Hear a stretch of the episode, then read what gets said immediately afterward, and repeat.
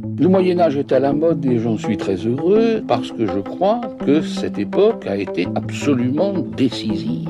Si je m'étais retrouvé au Moyen Âge, il m'aurait probablement fait frire sur un bûcher comme hérétique. Passion médiéviste, les hors-séries. Je comprends, ça change et ça ne change pas, quoi.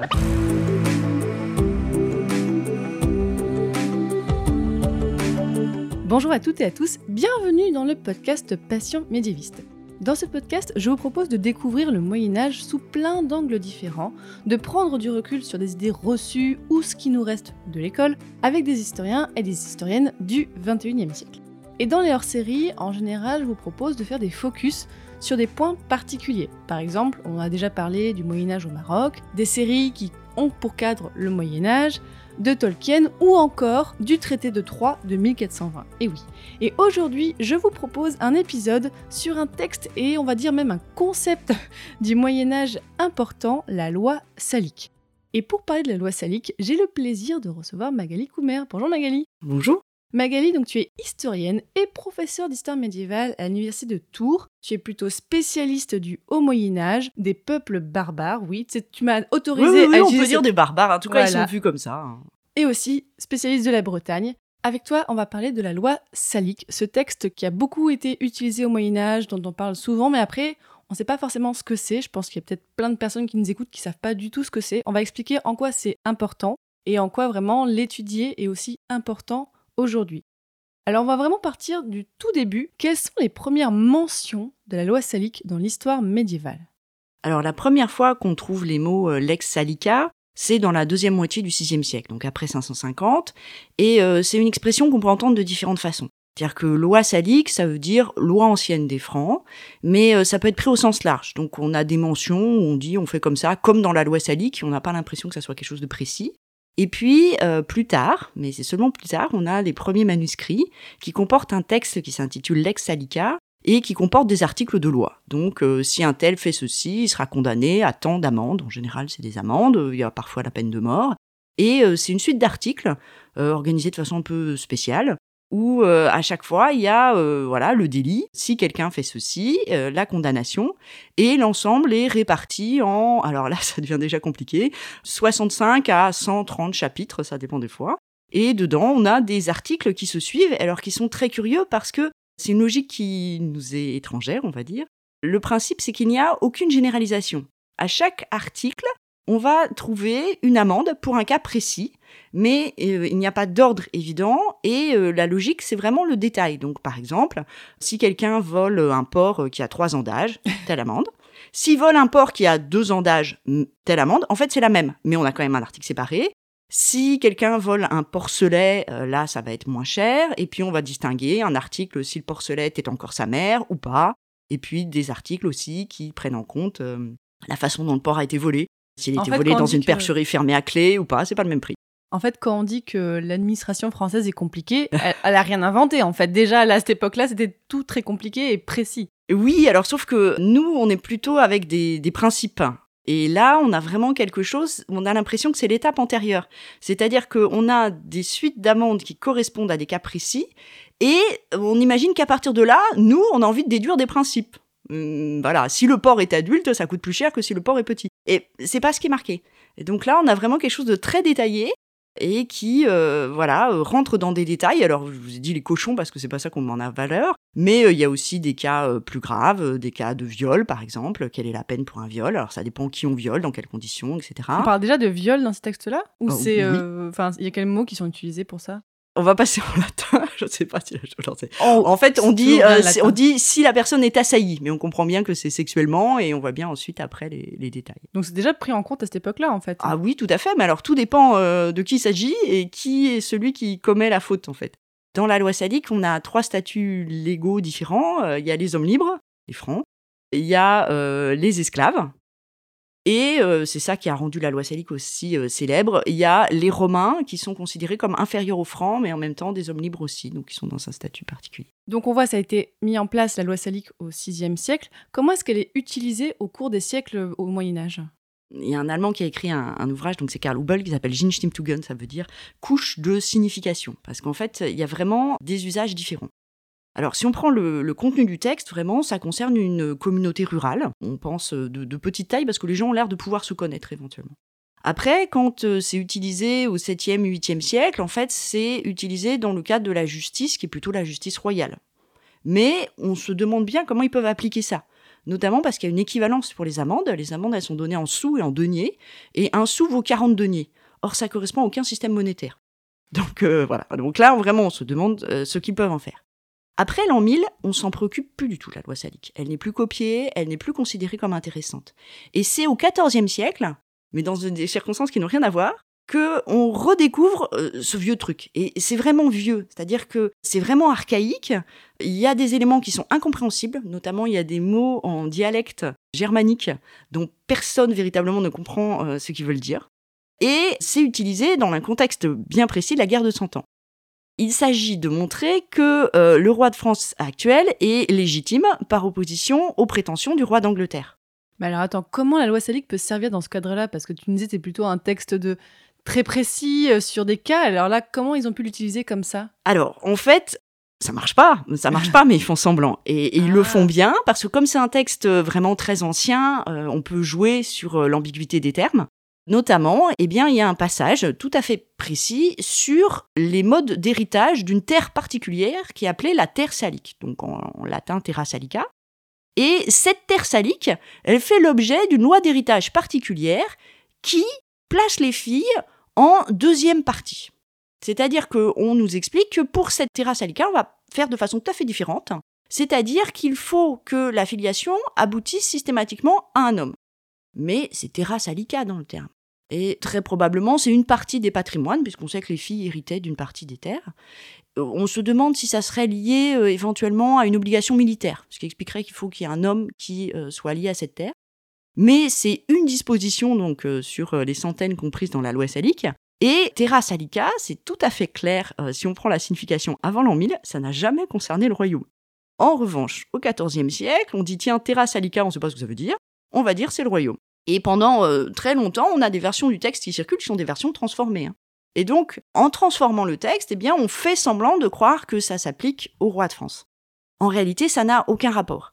Alors, il se trouve que lors des premiers rois francs, donc si on se place du 6e au 8e siècle, c'est ceux qu'on appelle les Mérovingiens, les Mérovingiens ont un mode d'héritage qui est tout à fait particulier, puisque le royaume est partagé entre les fils du roi à la mort du roi. Dans ce système, tous les fils ont les mêmes droits. Il n'y a pas de valorisation particulière pour l'aîné. Et c'est une époque où les rois ont plusieurs épouses. Donc, euh, ils ont éventuellement des mères différentes. Et effectivement, dans ce cas très particulier des Mérovingiens, l'origine de la mère n'a aucune importance.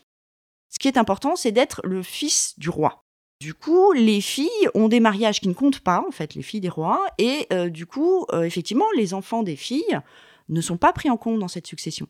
Mais euh, c'est la particularité des Mérovingiens, alors moi c'est une époque qui me passionne, mais ce qui est tout à fait fascinant, c'est qu'il y a un exercice du pouvoir, et aucune justification écrite. C'est pragmatique. Ils font comme ça, et nous, on, on constate et on cherche des fondements juridiques. Par exemple, quand on se partage le royaume, quand on est quatre frères, comme les fils de Clovis, comment est-ce qu'on partage? Qui a plus gros? Qui a... Et en fait, eh ben, on constate qu'ils partagent. En gros, il y a un rapport de force. hein. Celui qui est le, le plus puissant euh, s'impose aux autres hein, et prend plus. Évidemment, il y a des disputes, ça dégénère dans d'épouvantables guerres civiles. Alors, vous l'avez Oui. vu dans le bataille royale, c'est toujours euh, tout à fait sympathique de voir comment est-ce qu'on se tue entre frères à chaque génération. Dans le format Super Joute Royal, on en a parlé effectivement que ça, ça débouche tout le temps sur des problèmes pas possibles. Ouais, alors en fait, si on réfléchit euh, de, de façon générale, c'est une autre façon d'organiser la compétition. Ce qui compte pour avoir un bon roi, finalement, c'est quelqu'un d'efficace dans ce rôle-là. Finalement, le, système des Mérovingiens, c'est une compétition féroce. Mais cette compétition, déjà, dans le royaume, elle est assez restreinte. Finalement, c'est uniquement les fils de rois qui peuvent être dans la compétition. Donc, euh, ça fait euh, moins d'une dizaine de personnes. Ça distingue tout à fait le royaume des Francs de ce qui se passe dans les autres royaumes. Par exemple, dans le royaume des Goths, la compétition est ouverte à tous les membres des grandes familles. Donc là, on a euh, des guerres civiles qui sont encore plus épouvantables parce qu'elles investissent tout le monde. Là, on a finalement euh, des leaders, ça va être euh, à chaque fois des fils de rois, et ils sont voilà moins d'une dizaine. Effectivement, il y a une compétition, et à la fin de la compétition, bah, c'est le plus efficace qui gagne. Donc celui qui a supprimé tous ses frères, Oui, c'est le dernier vivant, quoi. le dernier vivant, genre Clotaire Ier, voilà Ah. qui, euh, les trois dernières années de son règne, de 558 à 561, est tout seul. Mais sinon, il y a aussi celui qui négocie le mieux, c'est-à-dire euh, celui qui réussit à établir avec son frère un statu quo tout à fait confortable. Et donc, euh, finalement, euh, si on réfléchit en termes de sélection d'un souverain, c'est peut-être pas si mal. Et à mon avis, c'est au moins aussi intéressant que l'idée de prendre systématiquement le fils aîné. Ça, c'est les Capétiens qui mettent ça en place euh, à partir de 987, ce qui est une façon d'éviter les guerres civiles. Si on n'en prend qu'un seul, si on détermine depuis le départ, ça va éviter ces affrontements à sa succession. Le problème, c'est que l'aîné n'est pas forcément le plus intéressant, mais ce que les Capétiens réussissent à faire, c'est ça qu'on a appelé le miracle capétien, c'est qu'en fait, ils ont un fils aîné qui est adulte pendant des siècles au moment de la mort du roi. Ouais, ils ont réussi, par plus ou moins hasard, à, à assurer cette succession quand même. Totalement. Ça fait longtemps qu'on a travaillé, euh, pas seulement en histoire médiévale, sur ce qu'on appelle l'invention de la tradition. C'est-à-dire qu'une tradition, ça s'invente, il suffit de quelques générations. Et en l'occurrence, les Capétiens ont eu énormément de chance, puisque, alors c'est pas que de la chance, hein, ils le faisaient aussi en se mariant jeunes, en répudiant leurs épouses, ils n'arrivaient pas à avoir de fils, etc. Mais n'empêche qu'ils ont réussi pendant plusieurs siècles à avoir systématiquement un fils aîné adulte, désigné depuis plusieurs années comme le successeur du roi. Ce qui laisse à ce fils le temps d'établir des réseaux, des euh, systèmes de pouvoir, ce qui fait que la transition se passe mieux. Donc avec une stabilité du pouvoir au fur et à mesure des successions. Voilà, et ça se renforce en fait à chaque succession. Et ça, ça marche très bien jusqu'au XIVe siècle. Et là, catastrophe. Alors c'est avec euh, Louis X le Hutin. Quand il meurt, sa femme est enceinte, mais c'est pas un adulte évidemment, et en plus le bébé meurt très vite. Et sinon, il a une fille. Et c'est évident que cette fille, dans la logique de l'époque, elle a des droits et des droits notables parce que si on prend pour exemple ce qui se passait dans les grands fiefs à côté, les filles héritent et transmettent. L'exemple connu, c'est Mao d'Artois, mais par exemple. Donc, elle-même ne pouvait probablement pas être reine, parce que ça n'avait pas eu lieu jusque-là, mais elle aurait pu transmettre le pouvoir et notamment utiliser son mari. Le problème de la petite Jeanne II de Navarre à l'époque, c'est qu'elle n'a pas été fiancée. Elle est trop jeune. Et donc, à ce moment-là, elle n'a personne pour défendre ses droits. Dès qu'elle a un mari, celui-ci obtient euh, du roi de France en place, le royaume de Navarre, mais fondamentalement, en fait, un dédommagement parce que euh, cette petite fille avait euh, des droits qui paraissaient évidents dans la société. Maintenant, de l'autre côté, toujours version pragmatique, il y a un frère euh, qui est puissant et qui a décidé que ça allait être lui le roi de France et il s'impose. Et à l'époque, il n'y a aucun traité sur le sujet, tout simplement parce qu'il n'y a jamais eu de traité de succession. Il y a des pratiques. Pratiques mérovingiennes, on partage. Pratiques euh, carolingiennes, ils ont essayé de donner à un seul fils, ça n'a pas marché, donc finalement on partage aussi. Pratiques capétiennes, on choisit le fils aîné, on le garde. Et en fait, là, il se trouve face à un problème inédit. Le roi de France réussit son système. Autre problème de Philippe V cette fois, c'est que lui non plus n'a pas de fils. Et là, il est coincé. Et du coup, bah, il est obligé de passer à son cousin, parce que sinon, c'est sa propre légitimité qui, qui est perdue. Mais euh, là, on est dans un système qui est purement un système pragmatique. C'est-à-dire que l'intérêt d'avoir un adulte, c'est que c'est quelqu'un qui peut établir des liens personnels. Euh, c'est très important au Moyen Âge. Il y a les liens institutionnels. Théoriquement, le fils va récupérer la place du père. Mais il y a aussi des liens de personnes, hein, des liens d'homme à homme. Et euh, ces liens-là, eh bien, ils sont noués avec des adultes. Et c'est le problème qu'a le, le jeune roi d'Angleterre, c'est qu'en fait, il est trop jeune quand il hérite pour avoir eu le temps, lui aussi, de créer un réseau, notamment un réseau d'aristocrates français, continentaux, qui euh, lui soient fidèles. Et donc, il est coincé et il ne réussit pas par la suite à faire valoir ses droits. Mais si on Parce est dans que- une logique juridique, il n'y a pas de problème. Ça passe par les femmes. C'est pas les femmes qui exercent le pouvoir, mais elles transmettent la légitimité. Oui, parce que là, pourquoi le roi d'Angleterre arrive dans l'histoire C'est que à ce moment-là, lui est fils d'une fille de roi de France, donc il dit ah mais regardez, moi je peux être légitime. Et en fait, c'est à ce moment-là qu'on va dire le les royaumes de France ne peut pas passer par femme. C'est ça.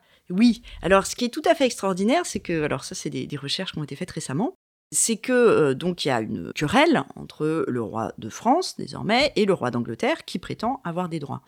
Et euh, les juristes s'en mêlent et on se demande si au départ ce ne sont pas des juristes du roi d'Angleterre qui ont été exhumés la loi salique.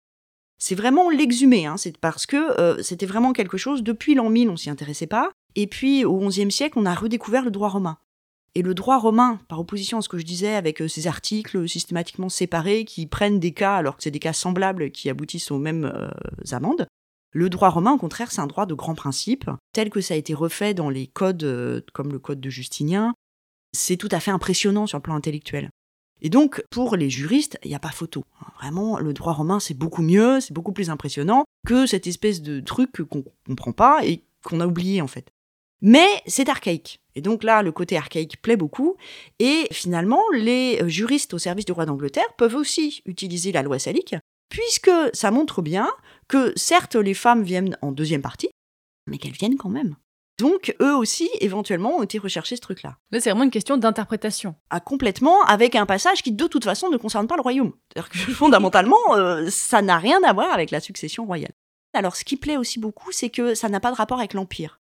Parce qu'il y a un problème au Moyen Âge, c'est que euh, l'Empire, théoriquement, il est repris dans le Saint-Empire romain germanique. Oui, voilà, c'est un peu en gros l'Allemagne aujourd'hui pour dire. euh, C'est ça. Et donc, euh, on n'a pas du tout envie que ces rois de Germanie, en fait, puissent intégrer la querelle de succession entre le roi de France Il y et a le roi déjà assez de d'Angleterre. bazar comme ça pour que le- l'empereur du Saint-Empire romain germanique vienne s'en mêler, quoi. Voilà. Et puis, ça mentionne pas le pape. Or, le pape, lui aussi, est censé être en lien avec euh, l'empereur. Et donc, là, euh, ça, ça arrange tout le monde. Donc, finalement, euh, les juristes peuvent se retrouver de part et d'autre de la Manche sur cette question-là. Euh, on pourrait utiliser la loi salique, mais en fait, il s'agit de justifier ce qui a été fait. Finalement, euh, ça se résout par les armes. Fondamentalement, après, c'est la guerre de 100 ans. Il se trouve qu'à la fin, c'est le roi de France qui ont gagné, mais Oui, que c'était plus compliqué que ça, quoi. voilà, donc il y a des, des, des arguments, c'est des gens qui commencent à avoir dans l'idée que finalement euh, le droit des armes c'est pas suffisant, mais euh, il y a toujours quand même cette vieille idée qui est une idée romaine que si on a la victoire sur le champ de bataille, euh, c'est que on avait des meilleurs droits. Donc euh, fondamentalement la légitimité elle se conquiert par les armes, si on est vainqueur, on a gagné. Et on a tout gagné, et donc on n'écoute plus les droits des vaincus. Je suis pas sûre que ça soit très différent de nos jours. Sur le conflit, en fait, comme tu dis, finalement, ça n'a pas eu tant d'influence que ça, la loi salique, puisqu'il y a eu le conflit par les armes qui a réglé les choses. Mais la loi salique avait quand même une grosse influence sur le Moyen-Âge à ce moment-là. Ça restait quelque chose de tout à fait périphérique, même si on regarde le nombre de copies qui sont faites à ce moment-là, euh, il y en a finalement assez peu. Donc on ne s'intéresse pas au texte en lui-même. Ce qui intéresse, c'est ce qu'on peut en déduire. Donc en fait, on a euh, des traités, alors notamment des traités en français, parce qu'il s'agit de, toucher un peu l'aristocratie, des traités en français, on va dire, comme c'est dans la loi salique, éventuellement ensuite un bout d'article, mais ça suffit en fait. Euh, On n'a pas tellement besoin d'aller davantage dans le détail. On sait très bien dans le fond que dans le détail, ça marche pas. Maintenant, euh, ça, ça joue un rôle im- important en France parce que du coup, on associe l'Antiquité des rois de France avec cette continuité qui est créée. hein. Évidemment, il n'y a pas de passage strictement euh, linéaire, logique et pacifique euh, des euh, Mérovingiens aux Carolingiens, aux Capétiens et par la suite euh, aux Valois. C'est une vue d'esprit, en fait, cette continuité. Et on le voit dans Super Joute Royal, on voit bien que parfois, ça a été vraiment des, des petits coups arrangés pour garantir cette continuité qui a été créée. Oui, c'est-à-dire qu'en fait, on, on représente les choses, mais fondamentalement, ces gens-là ont été en compétition. Et à la fin, bah, il y en a qui ont gagné. C'est-à-dire que les Carolingiens ont réussi à se débarrasser euh, des Mérovingiens euh, dans des circonstances euh, que j'aimerais pouvoir éclaircir, mais on ne sait pas très bien comment. C'est-à-dire qu'il y a- il y, a un dernier héritier qui est fait roi, puis qui est mis au monastère. Oui Et voilà. Et, et par la suite, on n'en parle plus. Et, et j'aimerais beaucoup, beaucoup savoir euh, voilà, ce qui s'est passé véritablement. Comment il est mort, par exemple. Et on constate à chaque fois la même chose. C'est-à-dire, de même, lorsque Hugues Capet arrive au pouvoir, c'est parce que c'est lui qui a le meilleur réseau de soutien. Mais fondamentalement, il reste un carolingien qui pourrait très bien réclamer ses droits euh, sur le plan strictement euh, juridique. euh, Il y a un carolingien qui est disponible. hein.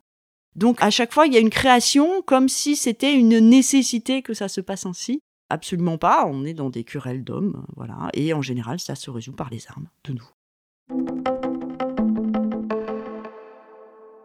Donc là, on a un peu expliqué effectivement comment la loi salique a été utilisée au Moyen Âge. Arrivons un petit peu jusqu'à nos jours. Est-ce que tu peux nous raconter, Magali, déjà, par qui la loi salique a été étudiée avant toi? La loi salique, elle a fait l'objet de, passions, véritablement, euh, depuis euh, l'époque qu'on appelle moderne, c'est-à-dire le XVIe siècle. Mais vraiment deux passions très différentes entre le côté français et le côté, alors je veux dire germanophone, parce qu'il n'y a pas d'Allemagne à l'époque. Donc côté français, ce qui intéresse, c'est la loi salique comme loi de succession du royaume. Donc on a une première édition en 1548, qui est une édition qui reprend la version la plus diffusée de la loi salique, c'est la version qu'on appelle K, qui est la version euh, qui apparaît dans 76 manuscrits. C'est celle où on trouve la mention de Terra Salica, dont j'ai parlé, et euh, c'est une mention dont on sait qu'elle a été réécrite sous Charlemagne. Là, c'est la version, je dirais, la plus claire, la plus compréhensible. C'est celle-là qui intéresse en France. Du côté germanophone, on rêve de créer un État allemand. Pour créer une Allemagne, il faut prouver qu'il y a déjà une nation allemande. Et pour ça, ben, on est passionné par ce qu'on appelle les antiquités germaniques. Donc on fait le lien entre toute personne qui parle allemand ou quelque chose qui ressemble et les Germains tels qu'ils ont été décrits par Tacite euh, vers 100 après Jésus-Christ, avec un, là un, montage de l'esprit alors qui, qui structure toute l'histoire culturelle hein, de l'Europe, mais qui est un montage complet. C'est-à-dire qu'il n'y a aucune raison particulière de penser que les Germains décrits par Tacite en Germanie ont des accointances particulières avec les habitants d'Allemagne actuelle. Certes, c'est à peu près les mêmes lieux, on est au-delà du Rhin, mais euh, il y a aussi euh, la Suisse, il y a aussi la Belgique et il y a aussi la France. C'est comme dire que les Francs sont les ancêtres des Français, bah non, pas tout à fait quoi. Pas tout à fait, c'est aussi les ancêtres des Allemands. Euh, Charlemagne, il était à Aix-la-Chapelle. Aix-la-Chapelle, aujourd'hui, c'est en Allemagne, c'est Aachen. Donc on est vraiment au milieu, hein. on est entre les deux, et les lignes de, de, fracture sont des lignes politiques qui ont été créées après, à la suite de conflits divers. Et donc, euh, en Allemagne, vraiment, euh, ce qui va passionner, c'est l'idée que ce sont des antiquités germaniques. On cherche au contraire euh, le côté le plus obscur, le plus germanique, le plus incompréhensible possible. Et donc, on s'intéresse aux autres versions de la joie salique, qui sont les versions dites anciennes, donc les versions A et C principalement, qui sont présents que dans sept manuscrits, ça fait pas beaucoup, autour desquels, eh bien, on cherche absolument à reconstituer une logique il y a eu euh, vraiment l'essai de donner le texte de référence de cette loi salique de la version la plus ancienne. Et ça a donné lieu à des entreprises scientifiques euh, extrêmement importantes en Allemagne euh, autour de 1900. Il y a une entreprise très importante qui est lancée par ce qu'on appelle les Monumenta Germaniae Historica. Alors aujourd'hui, Alors aujourd'hui, n'hésitez pas à aller voir en ligne ce que ça donne. Hein, c'est dmgh.de. C'est en fait des éditions de sources qui sont euh, aujourd'hui en ligne et c'est un travail euh, scientifique qui pour l'époque est absolument remarquable. Hein. C'est euh, les meilleurs du monde, vraiment ce qu'ils font est tout à fait convaincant. Et eux, ils se lancent dans l'édition de la loi salique. C'est-à-dire que l'édition, pour les personnes qui ne savent pas ce que c'est une édition, c'est que bah on prend le manuscrit, voilà, parchemin, compagnie, et on va le retranscrire, quoi. Ils vont dire, bah, on va faire une version bah, qui peut être ensuite euh, lue dans un livre par n'importe qui, sans avoir à déchiffrer, attends, là, c'est un D ou c'est un, euh, ou c'est un B, quoi. C'est ça. oui, l'idée, c'est de parvenir à une version. En fait, le problème de, des manuscrits, enfin, c'est pas un problème, mais c'est que à chaque fois qu'on copie un manuscrit, il y a des légères différences. Forcément, on n'est pas des machines, et donc il y a à chaque fois des légères variations. Et ces variations, bah, elles peuvent aboutir à des vrais questionnements. Le travail philologique, c'est le travail qui est mené vraiment au XIXe siècle, c'est l'idée de comparer ces différents manuscrits et de reconstituer un texte qui serait semblable à l'original. Et donc ensuite, ça devient le texte de référence. C'est pour ça que je parlais du site internet, parce qu'en fait, aujourd'hui, voilà, si vous cherchez la loi salique, si vous êtes capable de lire le latin, bah, c'est là que vous allez aller, vous allez prendre l'édition de référence et vous allez tomber sur un texte édité au Monumenta.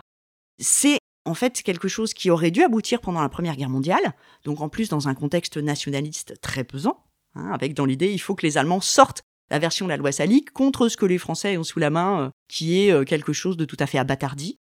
Et euh, donc il y a l'idée d'aller chercher les antiquités germaniques, vraiment le texte qui reprend les traditions des Germains depuis des temps millénaires. Et puis c'est un échec complet. C'est-à-dire qu'en 1916, ça aboutit à une querelle scientifique tout à fait exacerbée. Il faut imaginer les, les, médiévistes allemands en train de s'entretuer pour, euh, pour ça. Euh, en 1916. Ah ouais. Ah mais, mais c'est vraiment c'est traumatique. Hein. C'est-à-dire qu'il y a vraiment une génération qui va être marquée par cet échec. J'étais dans les archives, j'ai même retrouvé traces d'enquêtes du ministère de l'Intérieur allemand. À l'époque, vraiment, euh, ils se demandent s'il n'y a pas un espion français qui est derrière.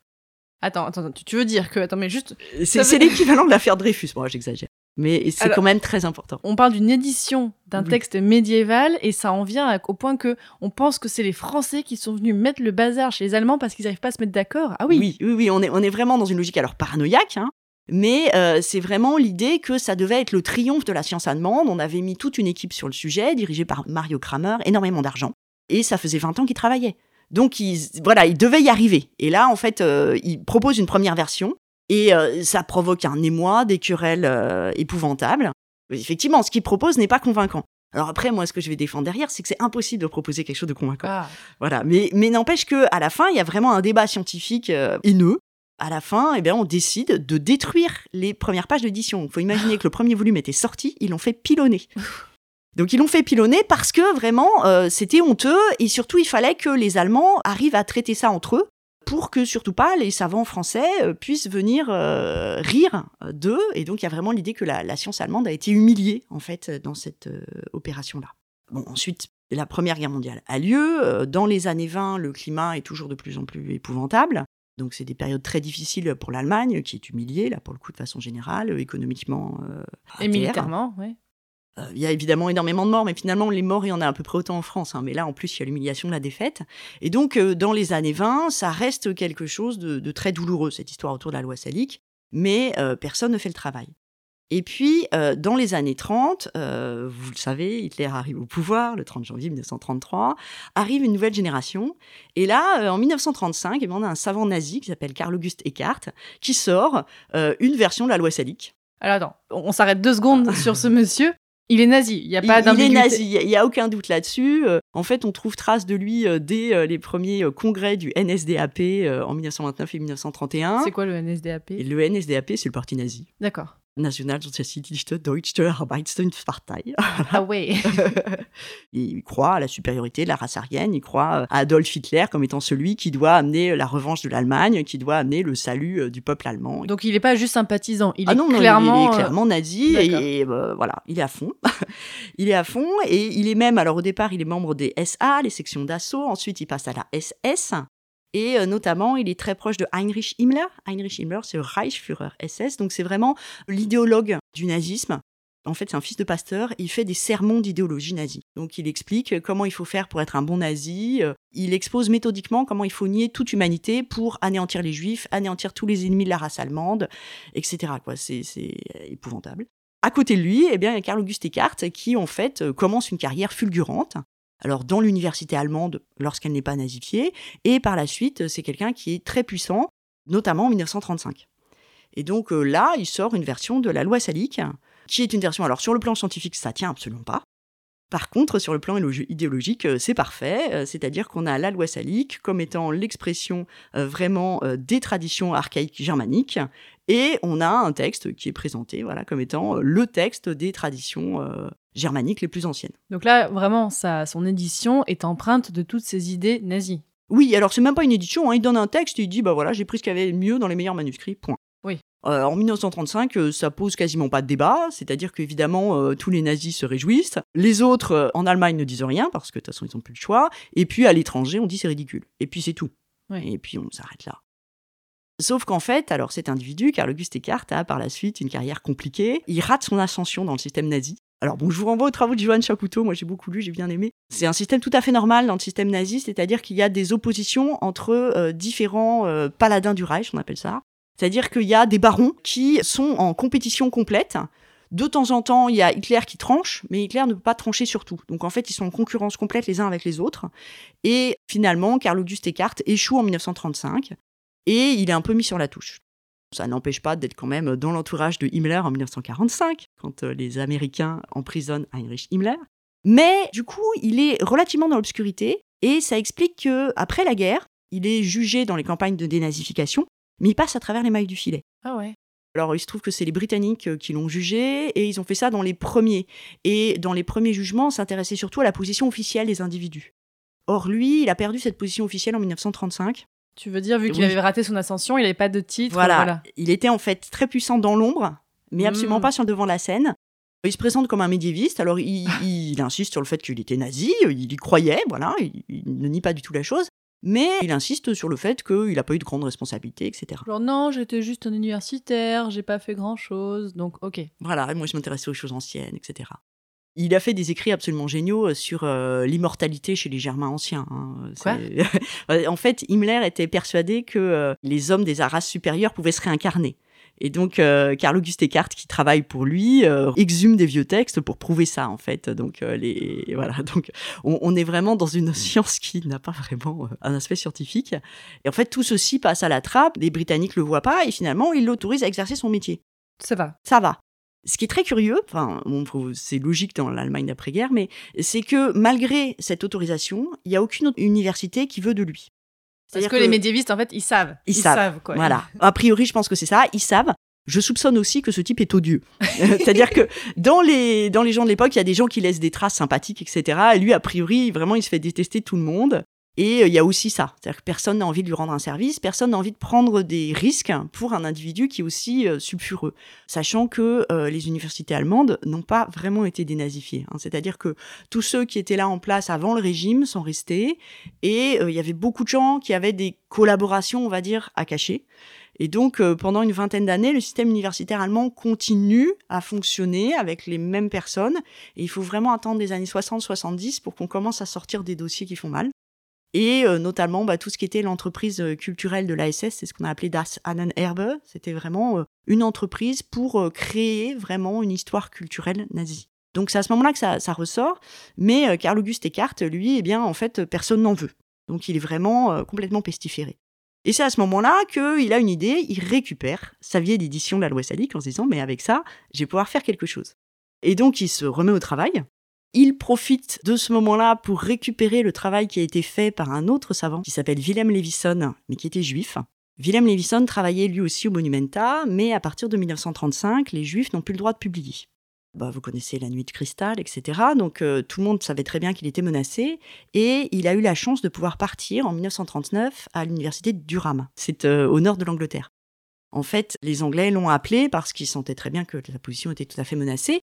Willem Levisson est donc parti en exil, mais il a continué à travailler, il a continué à travailler pour les Monumenta, et en fait, il voulait revenir dans le système universitaire allemand, il venait de l'université de Bonn, il avait prévu de rentrer, et notamment, ça fait partie des personnes qui avaient prévu de travailler sur la loi salique. Mais, mais en 1947, euh, il est mort d'une attaque cardiaque. Ah, ok. Donc, Et de donc, chance. pas de chance. Du coup, bah, évidemment, euh, c'est quelqu'un qui aurait pu jouer un rôle vraiment très important hein, pour euh, l'histoire médiévale en Allemagne. Mais euh, voilà, tout est arrêté. Et du coup, Karl Auguste Eckhart, c'est qu'il a le champ libre. Donc à ce moment-là, eh bien, il a l'idée de se refaire une position académique, en fait, avec ses travaux sur la loi salique. Et donc là, il lance une série d'éditions qui, au départ, sont des éditions qui reprennent vraiment son travail antérieur. On prend les manuscrits, on enlève tout ce qui n'a pas l'air germanique, et on fait le texte de référence. Mais en gardant tout le côté nazi? Ou même Alors- pas il nettoie un peu ça euh Euh, bah alors ça dépend. Au départ, il y a une dédicace à Heinrich Himmler, ça c'était avant 1945, donc ça il l'enlève. Mais euh, en 1947, il reprend la même édition et il commence par faire la liste de tous ses camarades qui sont morts au combat. Pas très Alors- subtil. On peut jouer sur la défaite militaire, donc Ouais. effectivement, donc euh, il y a effectivement toute une génération de gens qui sont morts, euh, bien sûr. Mais voilà, il n'y a jamais un, un mot sur euh, une erreur, sur etc. Ça c'est Il quelque chose revient qui- pas sur ses il ne erreurs. revient jamais. Et en fait, euh, moi, j'ai même étudié son fonds d'archives. Donc, ce sont des archives qu'il a triées lui-même ou son fils, on ne sait pas bien. Et dans son fonds d'archives, j'ai retrouvé euh, bien précieusement conservé, euh, photocopié, l'article qu'il avait donné en 1935 pour le journal interne de la SS, où il expliquait que, comme le disait Tacite, les homosexuels doivent être condamnés à mort. Ah ouais, Voilà. il avait gardé ça. euh, Donc ça, comme étant très fier, en fait, euh, voilà, euh, toutes ces publications pour Himmler, il les met toujours dans sa, sa bibliographie. Donc voilà, c'est vraiment quelqu'un pour qui il y a une continuité de sa carrière, mais il est victime, en tout cas c'est comme ça qu'il se présente, de la jalousie des autres universitaires allemands. Alors pour certains, il n'a pas forcément tort, c'est-à-dire qu'il y en a qui ont été vraiment compromis avec le régime. Et il peut légitimement euh, comparer sa situation et considérer que pour lui c'est injuste. C'est-à-dire pourquoi les autres ils sont restés dans le système Mhm. alors que lui euh, il se retrouve avec rien? Au départ, ça commence comme ça. Et puis, par la suite, il fait vraiment le travail. Donc, en 1953, il sort vraiment une édition la loi salique, où il a comparé plusieurs manuscrits, il s'est donné le mal, et il essaye de justifier. Et donc, il développe toute une argumentation pour expliquer pourquoi tel passage faut pas le retenir, pourquoi tel passage faut l'enlever. Cette argumentation, elle est en allemand, elle est dans une publication qui est une publication en 1953 à compte d'auteur. C'est une justification dont moi j'ai essayé de montrer qu'elle tenait pas la route. Mais en tout cas, il essaye de la faire. Au départ, c'est une publication où il met bien un mot en expliquant voilà, euh, j'ai fait ce que j'ai pu. Et en 1953, il faut constater qu'effectivement, la situation est très difficile. Il y a plein de manuscrits qui ne sont pas accessibles, notamment parce que les nazis, à la fin de la guerre, ont choisi de mettre à l'abri les archives, les documents anciens. Alors, en tant que médiéviste, on en est très content. Du coup, euh, ça a pris plusieurs euh, dizaines d'années pour que progressivement ces fonds soient ramenés à la lumière et euh, qu'on puisse vraiment les consulter. Donc il y a effectivement des difficultés. Il y a des difficultés liées à l'après-guerre. hein, effectivement, un chercheur allemand ne peut pas se déplacer euh, n'importe où. Et puis il y a le fait que fondamentalement ça n'intéresse pas. Ça c'est autre chose que j'ai découvert après. Et puis par la suite, en fait, c'est une édition de la loi salique qui fait tout à fait illusion. C'est-à-dire que fondamentalement, il y a quelques voix scientifiques qui s'élèvent pour dire c'est nul. Ils ont raison, à mon avis. Mais euh, ça passe complètement à la trappe. Et finalement, bah, c'est cette édition qui est à peine reprise et qui apparaît dans les Monumenta en 1962-1969. Donc elle devient une référence, quoi. Donc aujourd'hui, c'est l'édition de référence. Euh, En 2005, voilà, j'avais besoin de travailler sur la loi salique, c'est ça que j'ai été voir, parce que bah, ça fait bien illusion, c'est les Monumenta, donc c'est une référence, c'est les années 60, donc on se dit, bah voilà, quand même. Et bon, on sait bien que l'auteur était nazi, mais après tout, euh, un nazi, c'est aussi lire un manuscrit. Oui. Voilà. Et puis, quand on commence à se dire, mais ça colle pas, là, je comprends pas, pourquoi est-ce que le texte, il est coupé là, alors que dans le manuscrit, ça continue? Toi, tu étudies les manuscrits, donc tu te rendais bien compte qu'avec cette version, il manquait des choses. Ben, du coup, j'ai fait le travail. C'est-à-dire que j'ai commencé à regarder et à me dire ça colle pas. Et puis là, j'ai vraiment beaucoup de chance. Alors, faut bien dire qu'on travaille plus comme on travaillait il y a 50 ans. C'est-à-dire qu'aujourd'hui, les manuscrits, on peut les voir en ligne pour la majorité d'entre eux. C'est-à-dire qu'ils ont été numérisés, ils sont accessibles, on peut les comparer et ça change vraiment complètement notre façon de travailler. Ça ne veut pas dire qu'aller voir un manuscrit est inutile. Il y a toujours un moment où en fait le, voir en direct permet de comprendre beaucoup, beaucoup d'autres choses qu'on ne voit pas quand on feuillette euh, un, document numérique. Et il faut imaginer que cette édition, elle a fait illusion parce que aller voir ces 91 manuscrits, c'était quand même compliqué. Et euh, du coup, bah, en général, euh, on s'en tient à l'édition de référence et on va pas plus loin. Et en fait, moi, j'ai été voir les manuscrits, je me dis, mais ça colle pas. Ça, ça, colle pas. Il coupe là et ça n'a aucun sens. Et en fait, j'ai commencé à découper, voilà, à considérer et, à voir que fondamentalement, c'est un subterfuge, enfin, c'est un montage, c'est assez génial pour arriver à faire sortir ce qu'il y a dans les manuscrits. C'est-à-dire qu'il a complètement évacué le côté chrétien, qui est présent dans la loi salique. Il a complètement évacué les rois. Or, les rois sont toujours associés à la loi salique. Toujours, systématiquement. Il a complètement évacué le fait qu'il est impossible de mettre les manuscrits d'accord. Vraiment, il faut tout découper dans les manuscrits pour arriver à faire ressortir le texte commun. Mais finalement, ce texte commun, il n'apparaît jamais comme ça, et on ne peut pas expliquer comment est-ce qu'on passe d'un manuscrit à l'autre. Alors, l'idée, c'est la méthode philologique. L'idée, c'est qu'à chaque copie, le euh, copiste rajoute des erreurs. Il écrit le même mot deux fois, il recopie deux fois le même passage, ou surtout, il oublie. C'est ce qu'on appelle un saut du même au même. C'est-à-dire qu'on on lit dans la phrase, on s'arrête à un mot, on copie, et puis les yeux partent rechercher le mot. Donc là, il y a vraiment le côté erreur humaine dans la transmission des manuscrits. erreur de copie. Sauf que dans ces cas-là, bah, on compare les différentes versions et on reconstitue la version originale. Or, pour la loi salique, c'est totalement impossible. Il n'y a pas de version originale. Ou en tout cas, si on a une, elle ne nous a pas été transmise, on ne peut pas la recréer. On peut pas juste prendre la plus ancienne qu'on a sous la main? Non, parce que les manuscrits, ils sont tous postérieurs à 750, donc on a un trou. Et les plus anciens ne sont pas réconciliables entre eux. C'est-à-dire que vraiment, ils présentent des versions différentes avec des articles en plus, en moins, rajoutés à des endroits différents. Parfois, il y a une disposition de plus, de moins, etc. Et donc, la seule solution euh, pour s'en sortir, en tout cas, moi, c'est ce que j'essaie de mettre en avant, c'est de mettre en avant l'intelligence des copistes. C'est-à-dire qu'ils n'ont pas juste recopié un texte, ils ont arrangé le texte. Et donc, ça veut dire qu'il faut qu'on voit les choses différemment. C'est pas un texte archaïque qui est transmis, c'est un texte qui est transformé. Parce que la loi écrite n'est qu'un support de la façon dont on rend la justice. Et ce support, il peut être amélioré. Et donc, euh, pendant longtemps, alors ça va jusqu'à 800, je pense que les copistes ont sans cesse changé le texte. Pour eux, il est sous autorité royale. Donc il y a toujours un rappel euh, de Clovis, par exemple, de Childebert, de Clotaire, des premiers rois mérovingiens. Donc pour eux, c'est un texte qui vient des rois mérovingiens. Mais systématiquement, ils le transforment. Potentiellement, ils représentent ça sous le signe d'une actualisation. C'est-à-dire qu'ils considèrent qu'il y a des passages qui sont obsolètes, on peut les enlever, on peut reformuler les choses. Et donc, c'est un texte vivant. Pendant longtemps, c'est un texte qui évolue. Alors, on connaît ça très bien bah, pour les généalogies, par exemple. Les généalogies sont des textes vivants, dans la mesure où on rajoute des branches quand il en manque pour pouvoir trouver les ancêtres des bonnes personnes. Et c'est pour ça que c'est totalement impossible de reconstituer ce qui a pu être un texte original, mais voilà. Donc c'est pour ça que quand tu t'es confronté au texte du nazi, bon, pour euh, résumer, Mhm. tu t'es dit, mais en fait non, ça va pas du tout. Ça marche pas. Mais ce texte n'était pas questionné du tout, euh, même encore euh, au moment où tu es tombé dessus? Non, en fait, euh, bon, il y a toujours le rappel que Carl Auguste Eckhart c'est un nazi, ça, ça plaît à C'est personne. pas, c'est pas oublié ça, c'était pas mis c'est- de côté. Non, ça s'est pas oublié, mais il y a l'idée que de toute façon, on peut pas faire mieux que ce qu'il a fait parce que c'est très compliqué. Aujourd'hui, je pense qu'on peut faire mieux, mais ça c'est aujourd'hui. Je pense qu'on peut faire une édition électronique. C'est-à-dire que le problème d'une édition papier, c'est que on est sur deux dimensions seulement. Donc, on ne peut pas représenter. Là, il y a sept manuscrits euh, fondamentaux. Eckhart, il essaie de les présenter en, en colonne. Mais en fait, rien que pour les présenter en colonne, il faut déjà présenter un passage qui serait parallèle. Hmm. Or, ils sont pas au même endroit. Donc, on peut pas faire d'un côté la continuité du texte et de l'autre les passages parallèles. Sauf qu'aujourd'hui, on peut faire ça de façon électronique. Donc, ce qui est tout à fait faisable, ça serait un système électronique où on aurait euh, le texte, le renvoi au manuscrit, la traduction, évidemment, c'est pourquoi pas. Et puis, euh, comme ça, on peut naviguer en 3, 4, 5 dimensions, en fait, euh, sur un, un document électronique. Donc, ça, on peut le faire aujourd'hui. La technique, moi, je maîtrise pas, mais sur le plan scientifique, c'est très simple, puisqu'en fait, ça consisterait tout simplement à, à reproduire euh, les manuscrits tels qu'ils existent. Voilà. Selon toi, Magali, est-ce qu'il faudrait changer ce qu'on dit aujourd'hui de la salique dans les manuels scolaires? Vraiment, il faudrait tout changer, mais ça va être compliqué. Alors déjà, euh, je pense qu'il faut vraiment une traduction française. Alors moi, je, je l'ai- je l'ai proposé, j'ai fait, euh, j'espère pouvoir la sortir euh, en livre.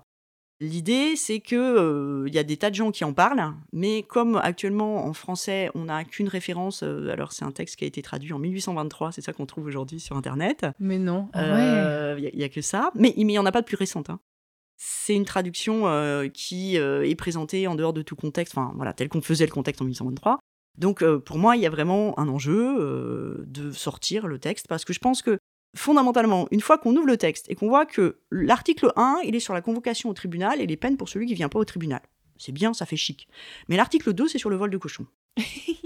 et il y a 27 dispositions au moins sur le vol de cochon. Et donc, voilà, d'emblée, on voit bien que ça n'est pas quelque chose qui est en rapport avec la succession du trône de France.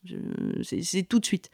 Et, ça, il faut donner les outils. Donc, euh, il faut les- la sortir en français, euh, la rendre accessible. Si j'arrive pas à faire un livre, je ferai un site internet. Enfin voilà, mais il y a vraiment quelque chose qui est juste là à diffuser au plus large. Après, ça va être compliqué parce que ce sont des lois qui sont utilisées à peu près jusqu'à l'an 1000, pas au-delà, et qui sont utilisées d'une manière qui nous échappe en partie, c'est-à-dire qu'on ne trouve pas de jugement avec euh, tiens, c'est comme ça qu'on fait dans la loi salique. Alors, ce que je pense, moi, c'est que ce sont des lois qui sont utilisées comme système de référence dans la négociation du verdict. Alors, je m'explique. Euh, voilà, il y a un problème. euh, Voilà, on imagine une communauté, il y a quelqu'un qui a volé un cochon. Bon, qui se fait prendre. Dans ces cas-là, on va passer devant le juge. Le juge va arriver éventuellement avec son livre de la loi salique. Il y a un certain nombre de cas où je peux montrer que c'est l'équivalent de livres de poche, euh, qui sont vraiment faits pour être apportés au tribunal. Dedans, il tombe sur un texte archaïque dont personne quasiment ne comprend rien. Donc, c'est un latin qui échappe en partie à la compréhension. Euh, Il y a des mots euh, en dialecte germanique, personne ne comprend ce que ça veut dire. Et il y a une amende, qui est un certain nombre de sous. Ça, les sous euh, d'or, ça continue à être utilisé. Par contre, un sou égale 40 deniers, ça ne correspond à aucune monnaie. Et donc, de toute façon, il va y avoir une négociation. Il va y avoir une négociation pour transformer ce texte en quelque chose d'applicable. Et donc, pour moi, c'est juste une base de négociation. Derrière, la pratique part de là et utilise en fait ce texte comme une justification. C'est comme ça qu'on a toujours fait. Mais il n'y a pas de système de loi tel qu'on l'imagine, euh, nous, alors depuis le Code Napoléon, depuis 1801, c'est-à-dire un système de référence clair. Il y a plusieurs lois en même temps. Il y a la loi salique, il y a la loi ripuaire, il y a la loi des Alamans. Elles sont toutes valables. Il y a aussi la loi romaine. Et la loi romaine, elle est aussi copiée, elle est aussi utilisée. Donc, on va piocher ce dont on a besoin. Il n'y a pas de justice de référence en fait. Il n'y a pas de document écrit contraignant. Et je pense que c'est ça qui fait que la loi salique continue à être copiée, justement parce qu'elle est archaïque. Et du coup, ça laisse une vraie marge de manœuvre au juge pour tenir compte, eh bien, par exemple, de la personnalité du voleur. Euh, Si on imagine un vol de cochon, on va pas condamner de la même façon la personne la plus importante du village ou euh, le vagabond qui traînait euh, par là. hein. Et donc, il y a une adaptation, en fait, pragmatique de la loi.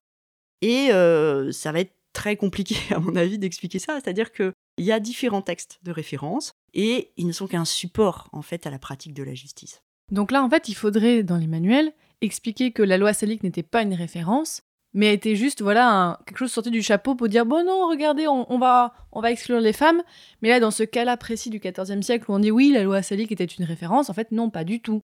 C'était juste voilà on a pris ça comme ça. Alors, c'est compliqué parce que d'un autre côté, elle est toujours présentée comme euh, liée à l'autorité royale. Donc, c'est pas non plus euh, quelque chose de, complètement euh, adjacent. La loi salique, elle représente un texte archaïque qu'on va utiliser, mais c'est un support simplement pour la justice. Et elle est liée à l'autorité royale, mais certainement pas pour les questions de succession. Là, il n'y a, rien à voir. Euh, ça, c'est vraiment euh, une vue de l'esprit au XIVe, XVe siècle. On utilise ça pour justifier des choses en fait injustifiables. Mais il faut bien voir que c'est aussi une vue de l'esprit que de considérer que l'exercice du pouvoir pourrait euh, être organisé par des règles et non pas par des rapports de force. Or, en fait, c'est le résultat d'un rapport de force. Bah, je pense qu'on va finir là-dessus, Magali. Il y aurait énormément de choses à dire encore, mais je pense que c'était vraiment important pour moi de faire cet épisode sur cette thématique. Donc merci beaucoup, Magali Coumer, c'était vraiment passionnant. On peut te retrouver. Alors, il y a un livre qui sort bientôt où tu as rédigé certains chapitres sur le Haut Moyen-Âge. Donc, c'est La nouvelle histoire du Moyen-Âge dirigée par euh, Florian Mazel, c'est ça? Voilà, donc ça, euh, son idée, c'était de changer euh, la perspective sur le Moyen Âge, et donc en fait, il a, fait appel à plein de spécialistes. Voilà, donc moi, je suis sur la partie au Moyen Âge. Et puis, bah, je voulais te remercier, Fanny, parce Ah. que voilà, c'était un plaisir. C'est vrai que moi, j'aime bien parler de mon travail, et c'est vrai que c'est toujours compliqué de trouver un espace où à la fois on va toucher euh, des gens euh, non spécialistes et puis où en même temps on puisse prendre le temps d'expliquer les choses parce que bon, il faut reconnaître, voilà, c'est pas tout simple et en deux minutes c'est compliqué. Oh bah voilà, là on a pris du temps, donc merci beaucoup. Eh bien écoutez, auditeurs et auditrices, je vous mettrai pas mal de choses dont on a parlé sur le site passionmédiéviste.fr. Pour chaque épisode, je fais toujours un petit article où je résume. On mettra des lectures si vous voulez aller encore plus loin. Je mettrai justement euh, les écrits qu'a fait Magali Koumer sur la loi salique. Oui, il y a aussi un ouvrage d'Eliane Viennot, alors qui est vraiment sur la longue durée, euh, sur la façon dont on a utilisé cette loi salique après. Et n'hésitez pas, bien sûr, si vous voulez en savoir plus sur le Moyen-Âge, à aller écouter tous les autres épisodes de Passion médiéviste. Voilà, j'en ai quand même fait pas mal. On a fait plusieurs fois référence au format Super Joute Royal, le format où on classe les rois de France siècle par siècle en toute mauvaise foi, mais avec des vrais arguments historiographiques.